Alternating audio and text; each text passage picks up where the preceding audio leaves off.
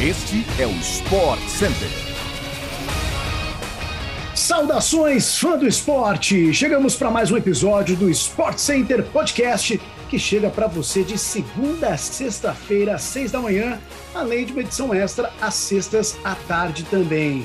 Eu sou Luciano Amaral e não se esqueça de nos seguir e avaliar no seu tocador preferido de podcasts para não perder nada. Aliás, é claro que eu não estou sozinho. Edu Elias comigo. Edu, bom dia para você.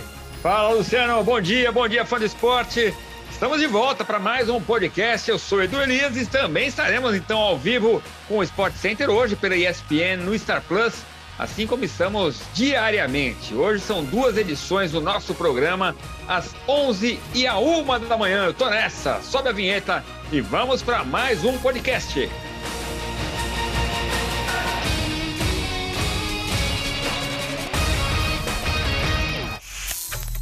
Ontem teve futebol europeu ao vivo pela ESPN no Star Plus e a Juventus empatou 2 a 2 com a Lazio, que estragou a festa de despedida de Chiellini e de Bala em casa com um gol aos 51 minutos do segundo tempo. Os dois jogadores vão deixar a Juve no final desta temporada e tem apenas mais um jogo a ser disputado com a camisa do time de Turim no próximo domingão.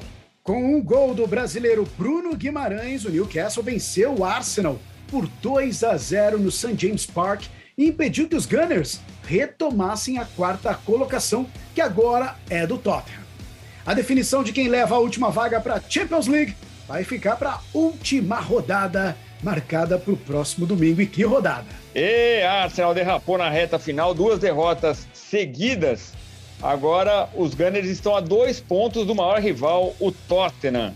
O Tottenham vai enfrentar o Norwich, já rebaixado, enquanto o Arsenal vai jogar contra o desesperado Everton, que está doido para escapar da zona do rebaixamento. Ainda tem chance de cair para a Championship. Todos os jogos no domingão, ao meio-dia, cobertura completa nos canais ESPN. Vamos falar também um pouquinho a respeito do Flamengo? Então vamos lá, porque o Flamengo, que empatou no último sábado com o Ceará, um resultado que aumentou a pressão sobre o técnico Paulo Souza, fez com que, com apenas seis pontos em seis jogos do Brasileirão, o desempenho do time traga dúvidas aí quanto ao trabalho do treinador português. A informação apurada pelo repórter Cícero Melo dos canais Disney é de que, em caso de demissão do Paulo Souza, a prioridade do Flamengo seria o técnico Cuca, que está sem clube desde que deixou o Atlético Mineiro no início desta temporada. Atual campeão brasileiro e da Copa do Brasil, Cuca disse que entraria em um período sabático para cuidar de questões pessoais. A primeira opção do rubro-negro, inclusive, não seria Jorge Jesus.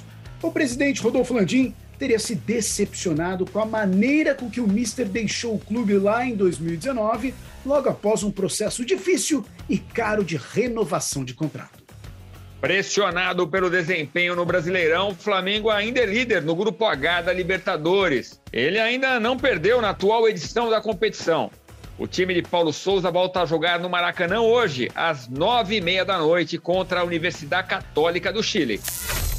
Um atacante do Blackpool da segunda divisão inglesa se tornou o primeiro jogador de futebol do Reino Unido a se assumir como homossexual desde 1990, quando Justin Fashanu foi o primeiro no mundo inteiro a se assumir. Jake Daniels, de apenas 17 anos, revelou sua história à Sky Sports e afirmou ter recebido grande apoio de seus companheiros de equipe. No texto publicado pelo jornal inglês, Daniels conta sobre como foi o processo de contar para a família e também para os amigos, além de afirmar que tirou um grande peso dos seus ombros. Ele espera que possa servir de exemplo e inspiração para outros jogadores se assumirem nos campos de futebol. O jovem de 17 anos marcou 30 gols neste ano nas categorias de base do Blackpool, time do Noroeste da Inglaterra. Daniels, inclusive, fez sua estreia na equipe principal nesta temporada. Saiu do banco em uma partida contra o Peterborough, válida pela segunda divisão do campeonato inglês, a Championship. É noite de Brasil contra a Argentina pela Copa Libertadores nas telas da ESPN no Star Plus. O Corinthians visita o Boca Juniors no La Bombonera nesta terça-feira, às nove e meia da noite.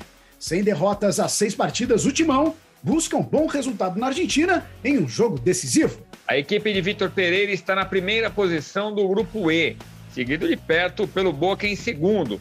Em caso de vitória, o Corinthians vai estar garantido nas oitavas de final da competição continental.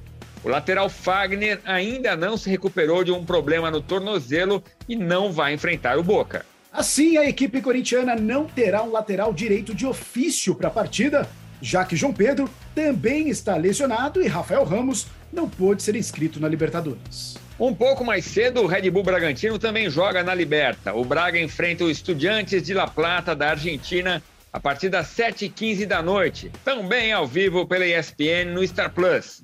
A equipe do Maurício Barbieri é a segunda colocada no grupo C e busca sua segunda vitória na fase de grupos da competição. De acordo com informações da ESPN dos Estados Unidos, o armador Marcus Smart, do Boston Celtics, passou por ressonância magnética ontem e é esperado que ele esteja disponível para o jogo 1 das finais da Conferência Leste hoje contra o Miami Heat. Jogaço. No entanto, o técnico de Boston, Ime Udoka, afirmou que Smart ainda está listado como questionável. Já Robert Williams, segundo Udoka, não deve ter nenhuma restrição no jogo 1 da série em Miami. A final da conferência começa hoje, às nove e meia da noite, ao vivo pela ESPN no Star Plus. As duas primeiras partidas serão disputadas na Flórida, casa do Heat, que eliminou o Philadelphia 76ers na última quinta-feira e estará mais descansado. Os Celtics, por outro lado, tiveram um jogo 7 no último domingo contra os Bucks. E assim chegamos ao fim de mais um podcast do Sport Center. Aliás, voltamos amanhã às 6 horas da manhã. Valeu, Edu! Valeu, Luciano. Um abraço. Tchau, fã de esporte. Até a próxima. Obrigado pela audiência e até a próxima. Tchau!